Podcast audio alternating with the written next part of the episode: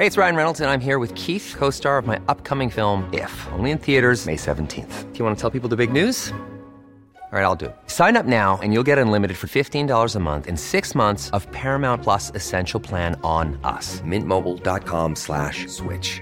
Upfront payment of $45 equivalent to $15 per month. Unlimited over 40 gigabytes per month. Face lower speeds. Videos at 480p. Active Mint customers by 531.24 get six months of Paramount Plus Essential Plan. Auto renews after six months. Offer ends May 31st, 2024. Separate Paramount Plus registration required. Terms and conditions apply if rated PG.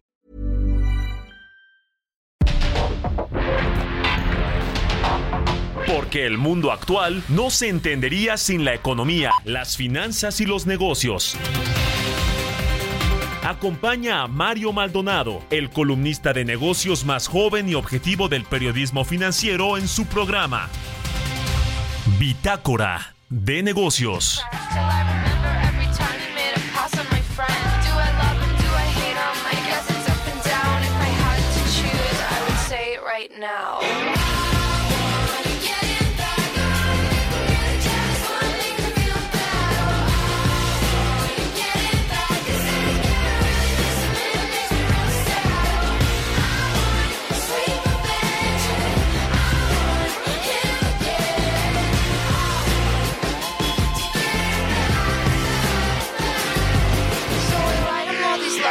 Throw them in the trash Cause I miss the way he kisses and the way he made me laugh. Yeah, I pour my little heart out, but as I'm hitting send I picture all the faces of my disappointed friends Because everyone knew all of the shit that he do. He said I was the only girl, but that just wasn't the truth. And when I told him how he hurt me, he told me I was tripping. But I am my father's daughter, so maybe I could fix him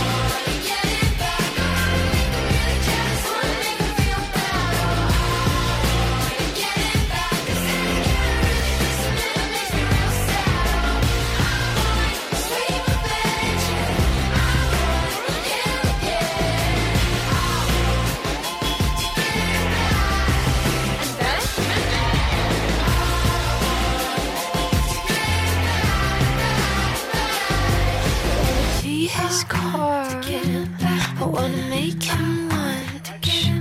I wanna break his heart and be the one to stitch it up. Wanna kiss his face with an uppercut. I wanna meet his mom just to tell her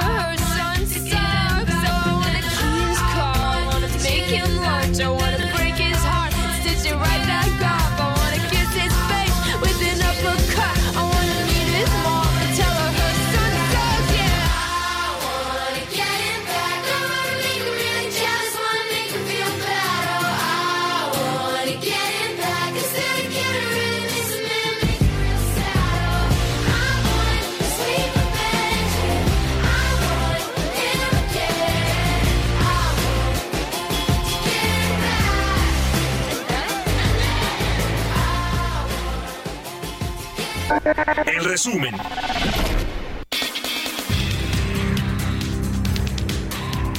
Este martes el gobierno federal mexicano se reunió en Acapulco Guerrero con el sector empresarial para identificar las necesidades y requerimientos en las zonas afectadas por el huracán Otis. En un comunicado la Secretaría de Economía informó que para la reactivación económica se diseñan diversos mecanismos los cuales incluyen recursos de los tres niveles de gobierno federal, estatal y municipal para vivienda, comercios y servicios, a los que se sumarán apoyos de la iniciativa privada. Norma Piña Hernández, ministra presidenta de la Suprema Corte de Justicia de la Nación, aceptó la propuesta del presidente Andrés Manuel López Obrador a fin de que el Poder Judicial otorgue los 15 mil billones de pesos recortados de los fideicomisos a las y los damnificados de Acapulco Guerrero. La Secretaría de Infraestructura, Comunicaciones y Transportes informó que se restableció la circulación en su totalidad en el libramiento norte de Acapulco y quedó rehabilitado un deslave en el tramo pie de la cuesta a Coyuca de la carretera Acapulco-Cihuatanejo. Antes del impacto del huracán Otis en las tierras de Acapulco, el mercado laboral del destino turístico manifestaba signos de mejoría en las condiciones de trabajo de su población. Según datos del INEGI, en el segundo trimestre del año se incorporaron 5.956 personas a laborar en el municipio del estado de Guerrero, respecto al igual periodo del 2022, cifra de la cual 68.1% corresponde a mujeres. Un juez federal concedió este martes una suspensión provisional que frena temporalmente la extinción de 13 fideicomisos del Poder Judicial de la Federación. La medida fue otorgada por Juan Fernando Luébano Ovalle, juez décimo segundo de distrito en Chihuahua, en un amparo promovido por una magistrada.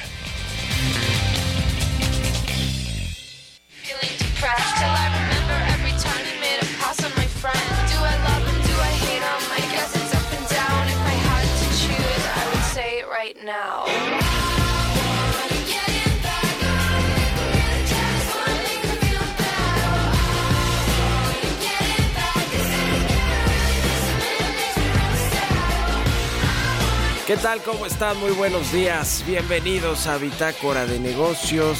Yo soy Mario Maldonado y me da mucho gusto saludarlos en este miércoles, miércoles primero de noviembre del 2023. Estamos arrancando el mes de noviembre, el décimo mes del, el onceavo, perdón, el onceavo mes del año. Ya estamos prácticamente en la recta final de este 2023 y nos da mucho gusto saludarlos a todos y a todas por eh, gracias por escucharnos esta mañana aquí en el Heraldo Radio por la 98.5 de FM en la capital del país, en el Valle de México y en el resto del país, en el sur de Estados Unidos, en cualquier parte del mundo a través de las plataformas de radio por internet o a quienes escuchan el podcast de Bitácora de Negocios. A todos y a todas, muchísimas gracias. Y comenzamos con resumen y un poquito de música. Antes de entrarle a la información, vamos a platicar con Roberto Aguilar lo más importante que está sucediendo en los mercados financieros y en las bolsas. Eh, las bolsas están en terreno positivo a la espera de la decisión monetaria en Estados Unidos y el discurso de Jerome Powell. Encuentro entre presidentes de Estados Unidos y China podría darse a mediados de este mes en San Francisco y Fibra Next resucitará el mercado de ofertas públicas en México. Espera recaudar por lo menos mil millones de dólares en su oferta pública inicial. Esta fibra que es, eh, pues, que son los vehículos que le han dado vida recientemente a los mercados bursátiles en México. También todos estos instrumentos como los SERPIS, los SECADES, que son realmente pues, los que eh, le han dado vida, le decía ya muy pocas ofertas públicas iniciales de acciones, es decir, de empresas que quieran ir a vender parte de su capital de sus acciones a inversionistas institucionales o inversionistas que están en la bolsa. En fin, es un problema ahí que viene arrastrando de años, de años la Bolsa Mexicana de Valores y aún así entró la Bolsa Institucional de Valores a competirle también por todas esas ofertas de deuda y de acciones y otros instrumentos. Vamos a platicar además con Héctor Saúl Telles, diputado federal del PAN, sobre todo el presupuesto que se está negociando en la Cámara de Diputados sobre las irregularidades que detectó la Auditoría Superior de la Federación por más de 7 mil millones de pesos en la segunda entrega de la cuenta pública 2022 y también del tema de los fondos para la reconstrucción, para la emergencia, primero en Acapulco y luego para pues la reconstrucción del el puerto de, Acapulco y sus alrededores, todas las comunidades adyacentes a, Acapulco que fueron afectadas por el paso del huracán Otis. Vamos a hablar de las propuestas que tiene el PAN, de lo que dijo ayer la ministra de la Corte, Norma Piña, que siempre sí le acepta al presidente que los fideicomisos del Poder Judicial de la Federación se vayan al apoyo de los damnificados en Acapulco cambió el discurso ahí de la corte a ver si no dejó colgados a muchos de los que defendían los, los, fideicomisos del Poder Judicial, incluidos los trabajadores del Poder Judicial que decían que eran pues para su retiro, para sus, sus prestaciones y dinero de ellos, no de fondos públicos. En fin, le vamos a entrar a todo este tema, vamos a hablar también con Carlos Jiménez, el eh, titular de autos y daños de la Asociación Mexicana de Instituciones de Seguros. Vamos a hablar de cómo está todo el tema de los seguros, de las pólizas, de las coberturas, eh, de la atención a catástrofes por este paso del huracán Otis. Le vamos a entrar a estos temas. También los pilotos de Aerotransportes Más, que es una aerolínea, eligen sindicato que va a proteger su contratación colectiva. Te está moviendo también el tema laboral y aéreo en México. Le vamos a entrar a estos y otros temas hoy aquí en Bitácora de Negocios, así que quédense con nosotros, acompáñenos aquí hasta las 7 de la mañana. Vámonos a otra cosa.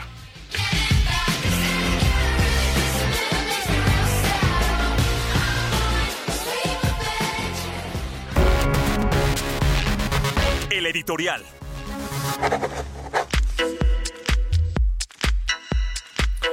Y hablando de del tema de la tragedia en Acapulco, de todo lo que hemos visto todavía en términos de pues la los desaparecidos, personas y familias que no encuentran a su a sus seres queridos y que eh, sobre todo quienes estaban en, en, en las en las marinas de Acapulco, en los barcos, en las embarcaciones, lanchas, yates, eh, los marineros, pues, y pescadores que no se sabe, pues, dónde están, dónde quedaron, porque, pues, además, si sus cuerpos quedaron en el mar, a veces será más complicado eh, encontrarlos que los que están en tierra, ¿no? Eh, todavía la cifra de fallecidos seguramente va a ir al alza porque además hay casi cuarenta y tantos, cuarenta y tres me parece desaparecidos. Eh, y bueno, pues estos podrán convertirse en, víctimas mortales también del paso del huracán Otis. ¿Qué están haciendo los empresarios y las fundaciones, la filantropía en México, todas las empresas que tienen sus programas de responsabilidad social, eh, pues yo creo que va a ser muy relevante la participación de la iniciativa privada, de todas las fundaciones, que por ejemplo, según el Centro Mexicano para la Filantropía, cada año el número de donaciones que se hacen en el país por actividades altruistas asciende a cerca de 100 mil millones de pesos, que es una cantidad nada despreciable. Estamos hablando de prácticamente todas las fundaciones.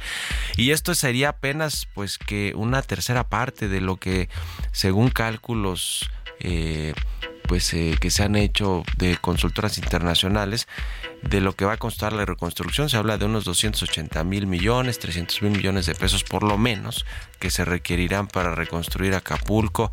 Así que estas 400 fundaciones privadas y mil donatarios autorizados podrían concentrar sus esfuerzos por lo menos el próximo año, en el 24, a la reconstrucción y atención de la población de Guerrero que perdió todo o casi todo. Eh, y también pues las empresas le decía con todas sus eh, con todas sus áreas de responsabilidad social corporativa pueden mucho ayudar a, Guerrero, además de que eh, ya lo están haciendo las empresas, ¿eh? ya lo anunció CIE, Walmart, Lala, han enviado alimentos a los damnificados, las, las de telecomunicaciones, Telmex, AT&T, Total Play, Easy, han facilitado también las comunicaciones a distancia, lo mismo que las aerolíneas, Aeroméxico, Volaris, Viva Aerobús, llevando vuelos gratuitos a Acapulco para transportar carga, para transportar víveres, ayuda humanitaria, lo mismo los bancos que ya se pusieron también las pilas para reactivar las sucursales, duplicar donativos en efectivo, eh, lo que hizo Hacienda también en tema de las deducciones de impuestos, los apoyos fiscales. El gobierno está haciendo su parte, vamos a ver qué hacen las aseguradoras, a ratito que vamos a platicar con un representante de la AMIS, qué, qué va a hacer GNP con este eh, estadio de tenis, ¿no? Y con todo lo que patrocinaba en el abierto mexicano de tenis, que por cierto está programado para febrero del 2024, no se ha cancelado. Lo más probable es que se cancele, obviamente por la emergencia y la tragedia en Acapulco. Pero todos estos empresarios, muchos además eh, que tienen casas, departamentos, eh, negocios, inmuebles en el puerto o tenían, porque quién sabe cómo quedaron tras la tragedia, seguramente pues se pondrán las pilas, ¿no? Para ayudar en Acapulco. Yo creo que es algo que se requiere más allá de lo que pueda hacer el gobierno. Por lo pronto dicen eh, en la Junta de Coordinación Política de la Cámara de Diputados, Ignacio Mier, que a los programas sociales y a los proyectos de infraestructura, a las obras del presidente, no les van a quitar ni un peso, ¿eh? para redireccionarlos a los apoyos a los, a los guerrerenses. Le van a quitar los órganos autónomos y los van a usar los fideicomisos de la Corte, en fin, todo lo que, pues lo que no está correcto que deberían de hacer los diputados, pero a los programas sociales y a los proyectos de infraestructura ni un peso le van a quitar y es orden presidencial. Eso dicen que dice Ignacio Mier. ¿Ustedes qué opinan? Escríbanme en Twitter, arroba Mario Mal y en la cuenta arroba Heraldo de México. Bitácora de negocios con Mario Maldonado. Vamos a hablar con Ramón de la Rosa, subdirector de Economía en Actimber. ¿Cómo estás, Ramón? Buenos días. Muy buen día, Mario. Muy bien, gracias. ¿Cómo le fue a la economía mexicana en el tercer trimestre de este año? Ayer eh, fue, ayer o antier, antier más bien, ¿verdad? Que se dio a conocer este dato de 0.91% que creció trimestre contra trimestre. Y bueno, pues entre lo que está sucediendo en México y en Estados Unidos que sorprendió todavía más al crecer 4.9% anual, es decir, en comparación interanual, pues eh, nos augura, creo que un buen cierre de año en México, ¿no? Así es, Mario. Eh, eh, justo el dato aquí en México se dio apenas ayer eh, y es un muy buen dato de crecimiento Sí, justo en los dos países es un muy buen dato. Cuando uno ve los componentes, hay, hay muchas similitudes, tanto en México como en Estados Unidos. En el tercer trimestre vimos un crecimiento muy fuerte del consumo de los hogares, aquí en México creciendo 1% trimestral, 4.3% a tasa anual, y allá en Estados Unidos un consumo que se había debilitado a finales del 2022, pero que otra vez está creciendo cerca del 3%, y eso te habla de que los hogares siguen teniendo buenas condiciones laborales, los salarios en términos reales siguen creciendo en ambos países porque hay una escasez de mano de obra relativa, incluso aquí en México de mano de obra calificada, las empresas están buscando trabajadores y esto hace que aumenten los salarios. Y ahora la pregunta es por qué están también las condiciones del mercado laboral y eso también te lo encuentras la respuesta en el dato del PIB de ambos países en la parte de inversión. La parte de inversión se ha convertido en una fuente de crecimiento eh, de los dos lados de las fronteras. Aquí en México la inversión creciendo cerca del 20% a tasa anual. Cuando uno voltea a ver qué es lo que más está creciendo dentro de la inversión, pues te das cuenta que tienes una mezcla entre construcción no residencial, que son pues todos los parques industriales, los proyectos de infraestructura pública, y también eh, la maquinaria eh, para producir bienes y, bienes y servicios, ¿no? Y en Estados Unidos pasa lo mismo, la inversión ha comenzado a repuntar fuertemente. Eh, si uno ve cuáles son los componentes de la inversión que más han repuntado en Estados Unidos, resaltan las manufacturas, es decir, todas las eh, fábricas que se están creando del sector manufacturero para aprovechar el nearshoring tanto en el sur de Estados Unidos como en el norte de México, allá en Estados Unidos está creciendo al 65% a tasa anual, Mario. Entonces, ahí vemos claramente que en ambos países eh, la, el nearshoring está siendo un motor de crecimiento, mantiene fuerte el consumo y pues esto evidentemente por eso los bancos centrales no han podido eh, recortar tasas todavía, ¿no? Esa es la presión que tendrán seguro para el próximo año. ¿Cómo está sus estimados en Actimer de cierre de año en términos del el crecimiento de la economía mexicana, del PIB en nuestro país y en Estados Unidos? ¿Cuál es el, el, pronóstico? Sí, evidentemente esos pronósticos se revisaron a lo largo del año de manera importante. Para México esperamos un crecimiento cercano al 3,5% en el 2023, un crecimiento cercano al 2, 2.5 el año que viene y para Estados Unidos un crecimiento del 2.1, que, que, recordemos que este año había una sensación de que podía haber recesión, 2.1 de crecimiento este año es, es, bastante, y el año que entra uno cercano a 1.5, 1.8 es algo que estamos esperando para Estados Unidos. Pero en ambos, te digo, el sector de la inversión está siendo una fuente de crecimiento muy importante el gobierno, el gasto del gobierno más o menos, pero me parece que en el 2024 será un factor que estará presente en ambas economías, dado que es un año electoral. Un año electoral. La, ¿El fantasma de la recesión ya se esfumó por completo o en una de esas regresa en el 2024, que habrá una desaceleración, creo yo, después del crecimiento de este año?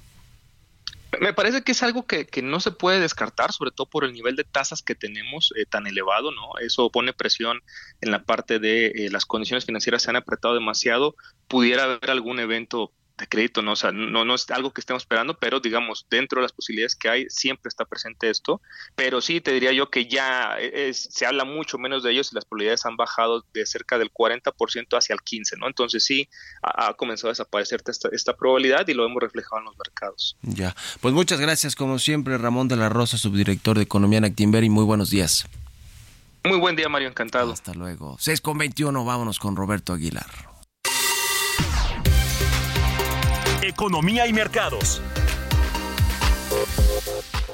Roberto Aguilar ya está aquí en la cabina del Heraldo Radio. Mi querido Robert, ¿cómo te va? Buenos días. ¿Qué tal, Mario? Me da mucho gusto saludarte a ti y a todos nuestros amigos. Pues nada, los mercados en terreno positivo a la espera de la decisión de política monetaria en Estados Unidos, donde se anticipa que la Reserva Federal mantendrá las tasas de referencia. Los comentarios del presidente de la Reserva Federal, Jerome Powell, también serán objeto de escrutinio para calibrar hacia dónde se dirigen las tasas de interés y cuánto tiempo se mantendrán al alza. Los mercados están valorando en 29% la posibilidad de una alza de 25 puntos base en diciembre y en 35% la posibilidad de una alza de un cuarto de punto en enero. Los equipos del presidente de Estados Unidos Joe Biden y el presidente chino Xi Jinping llegaron a un acuerdo en principio para que se reúnan en San Francisco este mismo mes, pero aún deben concretarse detalles importantes.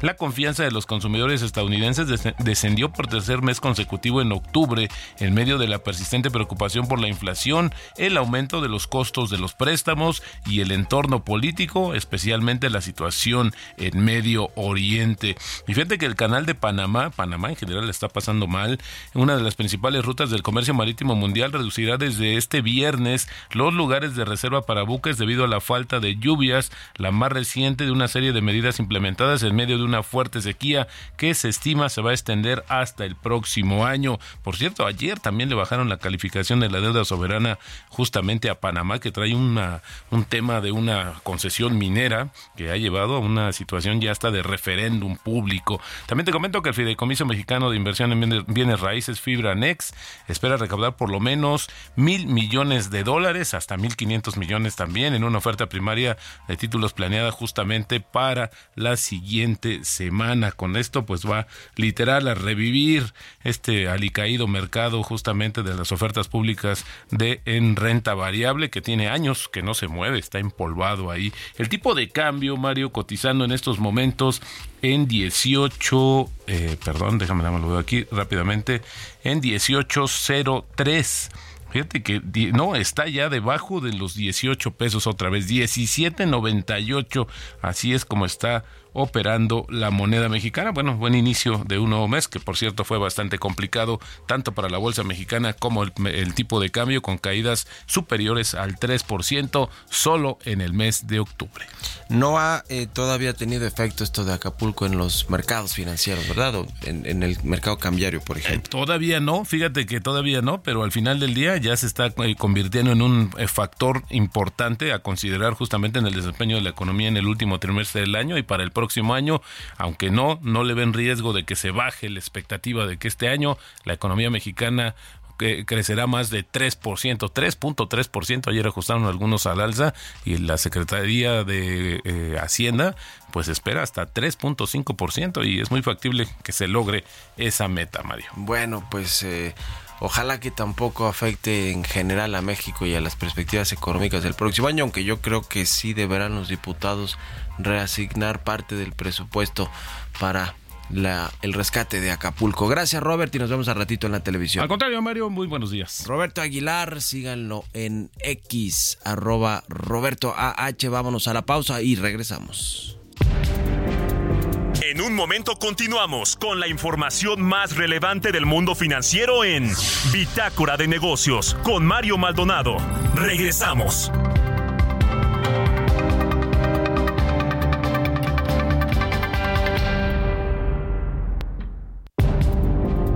Estamos de vuelta en Bitácora de Negocios con Mario Maldonado.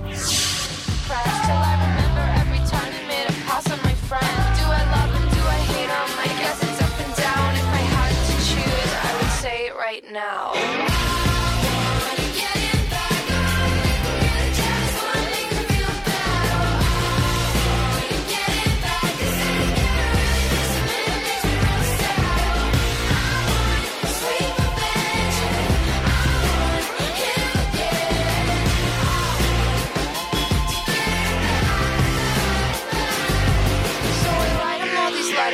Throw them in the trash. Cause I miss the way he kisses and the way he made me laugh. Yeah, I pour my little heart out, but as I'm hitting send, I picture all the faces of my disappointed friends. Because everyone knew all of the shit that he do. He said I was the only girl, but that just wasn't the truth. And when I told him how he hurt me, he told me I was tripping. But I am my father's daughter, so maybe I could fix him. Ya estamos de regreso aquí en Bitácora de Negocios. Son las 6 de la mañana con 31 minutos, tiempo del centro de México. Y regresamos con un poquito de música antes de entrarle a la información en esta segunda mitad del programa. Estamos escuchando esta canción de artista. I'm Sandra, and I'm just the professional your small business was looking for. But you didn't hire me because you didn't use LinkedIn jobs. LinkedIn has professionals you can't find anywhere else, including those who aren't actively looking for a new job but might be open to the perfect role, like me. In a given month, over 70% of LinkedIn users don't visit other leading job sites. So if you're not looking on LinkedIn, you'll miss out on great candidates like Sandra. Start hiring professionals like a professional. Post your free job on linkedin.com/people today. Nominados en los a los Billboard, Awards 2023, eh, Billboard Music Awards 2023, que se van a entregar este próximo 19 de noviembre. Y esta que escuchamos de fondo es de Olivia Rodrigo, se llama Getting Back. Es eh, una cantante estadounidense, Olivia Rodrigo, que está nominada a Mejor Artista Femenina junto con Beyoncé, Miley Cyrus, Taylor Swift. O sea que no va a ganar, ¿no? Porque en lugar de que nos pongas esto, todas estas que sí pueden ganar, Chucho, nos pone a la que no puede ganar, a Olivia Rodrigo. Digo, no es que no sea muy conocida, pero imagínate, Taylor Swift, Miley Cyrus, Beyoncé. Bueno, en una de esas sí, ¿verdad? No hay que descartar nada. Pero bueno, vámonos, vámonos con esto al segundo resumen de noticias con Jesús Espinosa.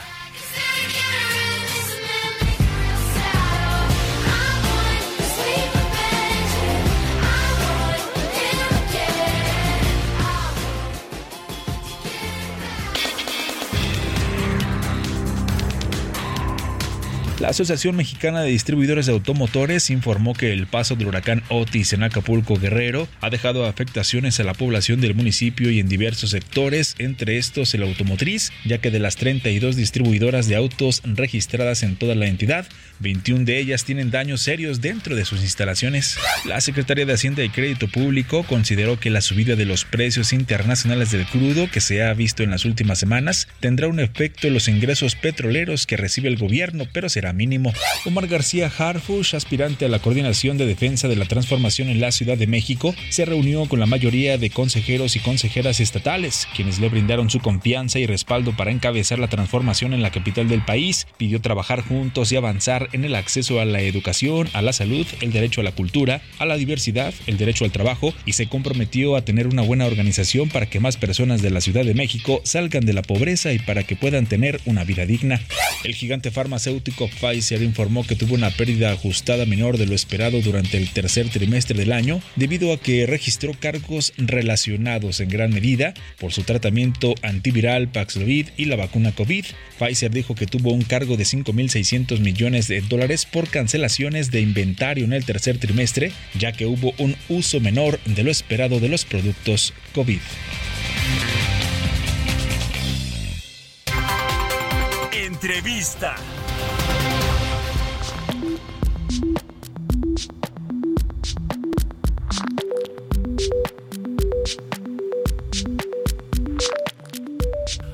Bueno, le decía que pues en la Cámara de Diputados están viendo de qué manera se puede ayudar vía el presupuesto del próximo año a los damnificados de Acapulco y los alrededores.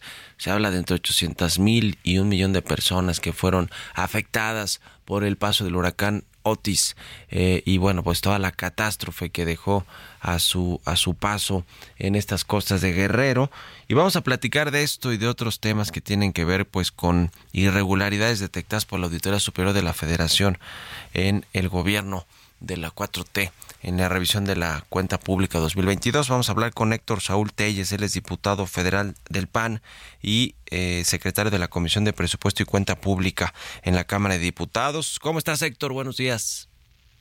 Hola Mario, muy buenos días, contento de estar contigo con todo tu auditorio. Gracias. A ver cómo va eh, la pues las pláticas, las negociaciones para que parte del presupuesto del próximo año se pueda eh, reasignar a, las, a, los trabajos de recuperación, de reconstrucción en Acapulco, si es que se está hablando de esto, además de los fideicomisos del el Poder Judicial que ya dijo la ministra presidenta que está de acuerdo en que se vayan a Acapulco o que está de acuerdo por lo menos en sentarse a la mesa a negociar eso. Pues hemos encontrado un ánimo que ese despertar un un pequeño, este, una pequeña luz de esperanza en modificar el presupuesto para otorgar alguna cantidad importante que pueda resarcir un poco los daños que ha causado este desastre natural y pues esta tragedia allí en Acapulco, en Guerrero. Nosotros hemos planteado ya en la mesa tratar de encontrar entre 50 a 100 mil millones de pesos que pudieran de alguna forma ayudar. Eh, hemos encontrado pues alguna buena recepción por parte de la mayoría de los diputados de Morena, de PT y del Verde. El día de ayer incluso ya el presidente de la Comisión de Presupuesto hablaba de ir buscando eh, algunos recursos con eh, algunas reasignaciones de algunos órganos de, algunos órganos este de, pues autónomos y hablaba se hablaba también de la posibilidad de los fideicomisos eh, parece que coincidimos en la en la estrategia de encontrar recursos para eh, resarcir estos daños, aunque a lo mejor no estamos coincidiendo todavía de dónde, porque pues bueno, eh, nosotros nos parece que la propuesta que hace Morena el día de ayer, pues es estar recortando recursos que no maneja directamente el presidente o el gobierno o el poder ejecutivo, sino más bien se fija en los recursos de los órganos constitucionales autónomos y de los fideicomisos del poder judicial. Nosotros hablamos de una propuesta de una propuesta que también vaya en este momento a un recorte no sustancial, pero sí algún recorte a las obras magnas como es el, el tren Maya y la refinería, que para el siguiente año seguirán eh, pues absorbiendo recursos y ha habido graves sobrecostos de estas obras. Entonces no no nosotros no estamos proponiendo que se detengan o que no tengan recursos, sino más bien que haya un, un pequeño recorte de aproximadamente un 30% de las megaobras eh, eso nos permitiría estar contando con casi un poco más de 80 mil millones de pesos, buscar también algunos ahorros en los gastos administrativos de las dependencias del gobierno que nos podría arrojar alrededor de 15 mil millones de pesos. Eh, nos parece que con esto podríamos estar eh, encontrando algunos recursos adicionales y sobre todo también pensar en un candado que nos permita que los remanentes, los excedentes más bien de la recaudación de ingresos en el siguiente año, sobre todo de carácter petrolero, en esta subestimación que hay del precio del petróleo que se pactó en la ley de ingresos y que año con año con la cuenta pública nos hemos encontrado que, que sí ha habido recursos excedentes en materia petrolera eh, en más de 200 mil millones de pesos, eh, eh, un promedio, ¿no? En los últimos años de excedentes entonces de ahí tal vez también encontrar un, candado que nos permita que de esos excedentes una muy buena parte vaya también a la reconstrucción de Acapulco y de las zonas aledañas en Guerrero. Nosotros creemos que así podremos encontrar también la, creación de, aunque no guste mucho la figura, bueno, sí gusta porque están creando ya varios fideicomisos nuevamente en el Poder Ejecutivo, pues crear un fideicomiso eh, en donde estos recursos estén eh, blindados y que participe la sociedad civil y que participe el Sistema Nacional Anticorrupción, que participe en las principales secretarías como sería Hacienda, tal vez la Sedena, este, la Secretaría de Infraestructura y, Gobernación, en un consejo directivo de este fideicomiso que vaya dando cauce, eh, legitimidad y transparencia al uso de los recursos de este fideicomiso que sería encaminado únicamente para la reconstrucción de Acapulco. Esa sería la propuesta de Acción Nacional, junto con la propuesta que ya también hizo la nuestra coordinadora del Frente Amplio por México, Xochitl Galvez, de crear también una ley de emergencias para eventos de este tipo, eh, con fondos asegurados de 50 mil millones de pesos y eh, la, eh, incentivos de fiscales para la pequeña mediana empresa y, muchas un paquete de, de, incentivos fiscales cuando sucedan este tipo de cosas, incluido un seguro de desempleo y programas de empleo temporal. Entonces, esa es la propuesta integral eh, que, está, que estamos haciendo desde el Frente Amplio por México. Va a haber una tregua político-legislativa, déjame ponerlo así, en términos del presupuesto para que haya eh, un consenso, un acuerdo de obtener recursos de otros lados, además de los que ya nos mencionaste, que el gobierno de eh, o que el oficialismo pues ya quiere poner sobre la mesa que son recortes a los organismos autónomos y este tema de los fideicomisos del poder judicial, pero sí hay eh, una una tregua, va a haber un acuerdo, una mesa de negociación eh, pues digamos, para ayudar a Acapulco o, probablemente esto quede solamente en palabras y en el presupuesto, en los hechos no se materialice? Mario, todo indica que sí, es la propuesta del Frente Amplio por México, está nuestra propuesta sobre la mesa, la creación de esta ley de emergencia, la creación de un fideicomiso, incluso tenemos la, la voluntad inmediata de analizar eh, el presupuesto de este ejercicio, es decir, del año 2023, porque hemos encontrado que hay algunos subejercicios importantes que pudieran incluso ser canalizados ya desde este momento a la reconstrucción de Acapulco. Nosotros tenemos toda la voluntad de crear figuras que ayuden a la reconstrucción de Acapulco y las zonas aledañas y dependerá del oficialismo, de Morena, del PT, del Verde, eh, si se materializa esta disposición, esta voluntad. Parece que ellos también han eh, hecho pronunciamientos de caminar hacia la creación de algún fondo o de recursos adicionales para Acapulco. Eh, ya encontraremos la forma y de dónde, pero todo indica que en este tema encontraremos consenso. Eh, ¿Cómo va la negociación del presupuesto del próximo año en, en, todo lo demás que tiene que ver con este presupuesto que eh, pues tendrá tendrá que estar listo que antes del 15 de este mes, ¿no? Sí, empezamos eh, el próximo viernes, estamos convocados ya para en comisiones, en la comisión de presupuesto, iniciar ya la discusión, eh, aprobación y análisis del proyecto de dictamen. Eh, parece que tendremos una tarde larga el día viernes, empezaremos alrededor de las 4 de la tarde y pues será hasta el momento que terminemos la discusión en la comisión de presupuesto para que seguramente el día lunes se suba ya al pleno también por la tarde y empezar una discusión larga donde eh, calculamos que habrá eh, alrededor de 3.000, 4.000 reservas seguramente, eh, en donde un tema específico será el tema de la reconstrucción de Acapulco y encontrar estos recursos. Y seguramente tendremos casi toda la semana que viene en el análisis del presupuesto y ya la aprobación, Mari. Ya.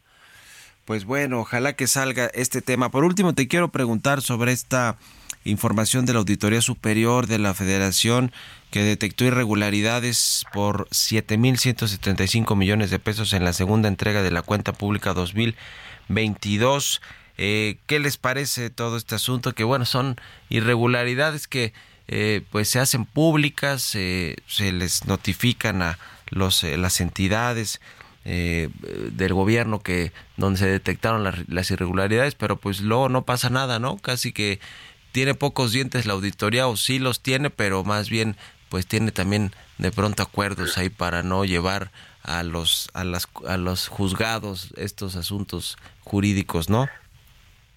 Fíjate que lo mencionas bien, Mario. ayer coincidió la segunda entrega de los informes de auditoría de la cuenta pública 2022, pero coincidió que también estábamos ya dictaminando finalmente la cuenta pública del año 2021 y lo que hemos encontrado eh, muy de forma muy marcada en estas cuentas públicas y en el avance de la de 2022 es que las, los sobrecostos de las obras son una realidad.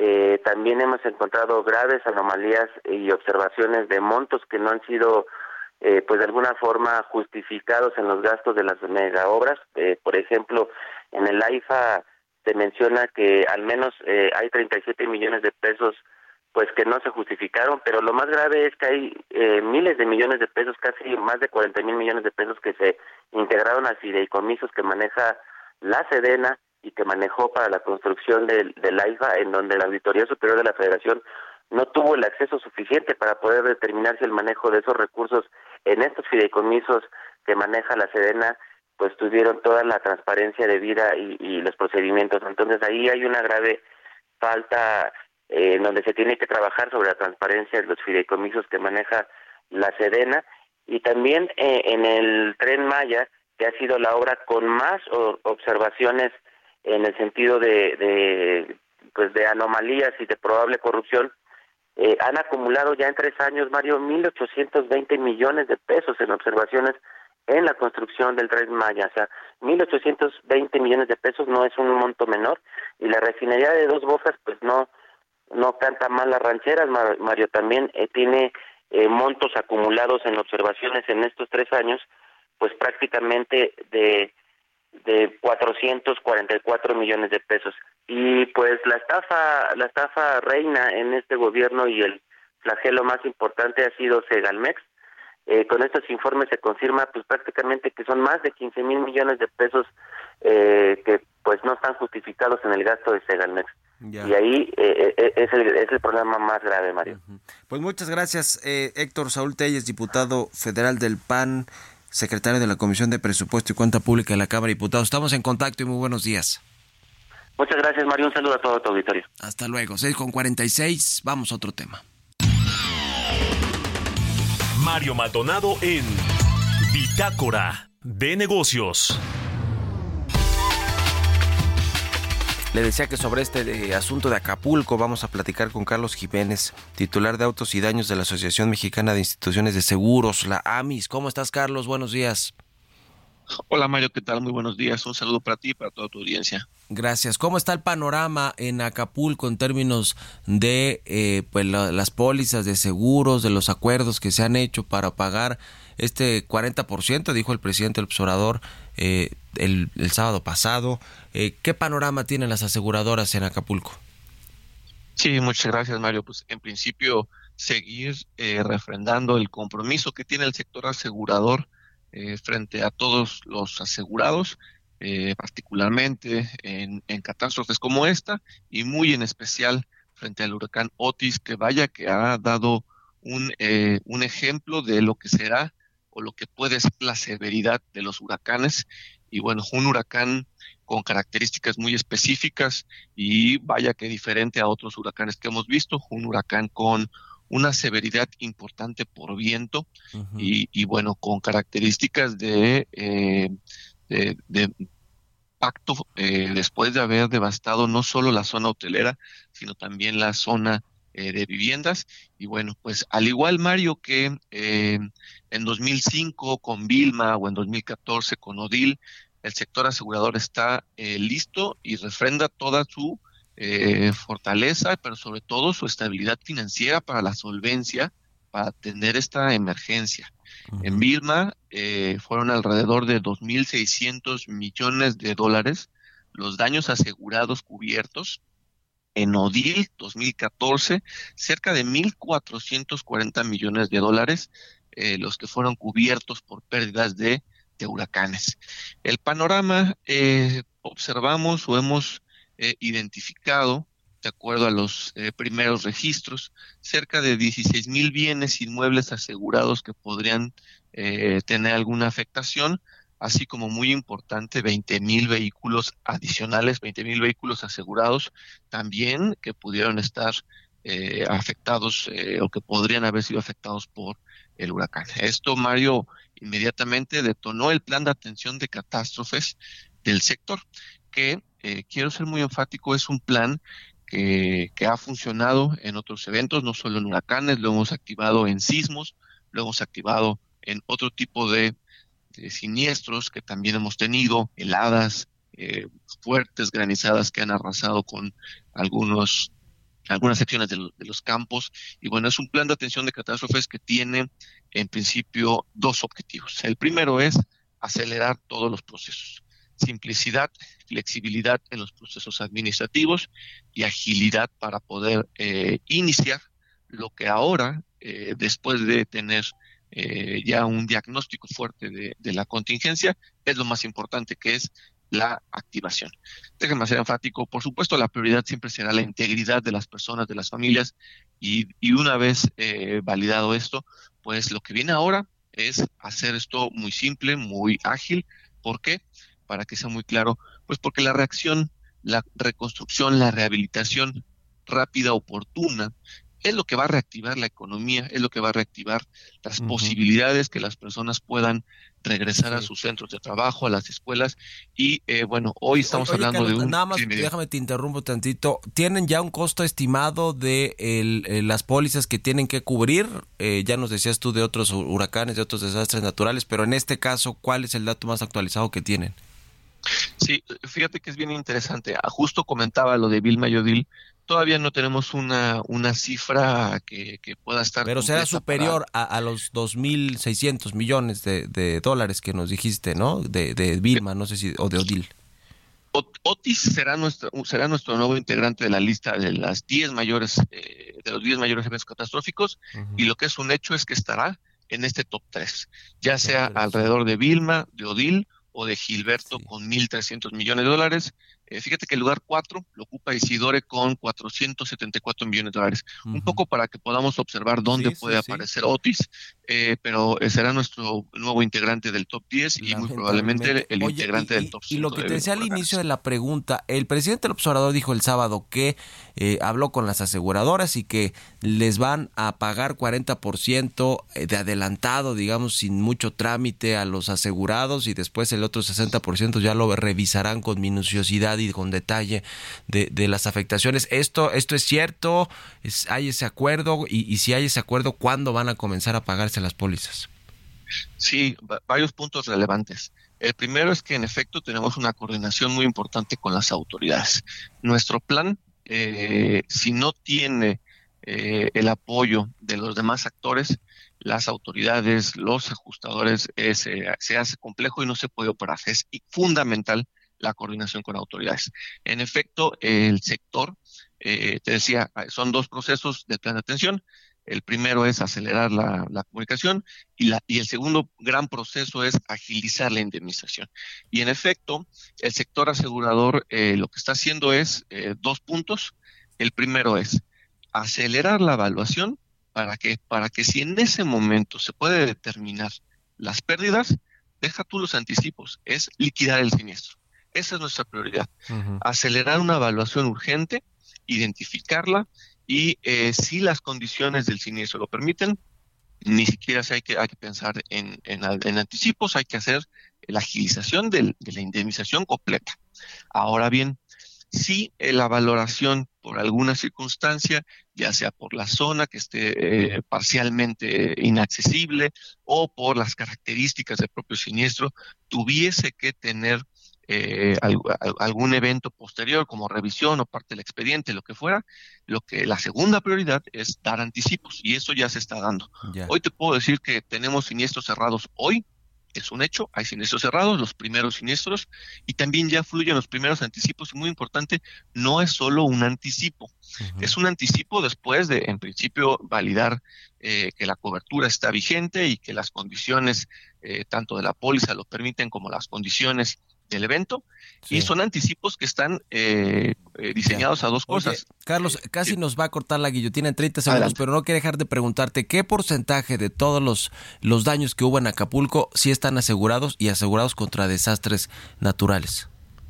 Mira, en términos de hotelería, por ejemplo, tenemos eh, porcentajes por encima del 85% y cuando hablamos de grandes eh, hoteles estamos muy muy por encima del 97, 98, inclusive cierta zona tiene el 100% de aseguramiento. Cuando vamos a algunos hoteles, por ejemplo, de menor número de cuartos, este porcentaje puede estar entre el 50, entre el 60%. Depende mucho de la zona, pero bueno, aquí lo importante es que sea una zona de vivienda, de hoteles, centros comerciales, el sector está en las condiciones para hacer frente y nos interesa mucho agilizarlo también por nuestros asegurados y por la población. Gracias, Carlos, porque ahora nos cae la guillotina. Te agradezco estos minutos y Muchísimas gracias, estamos en contacto.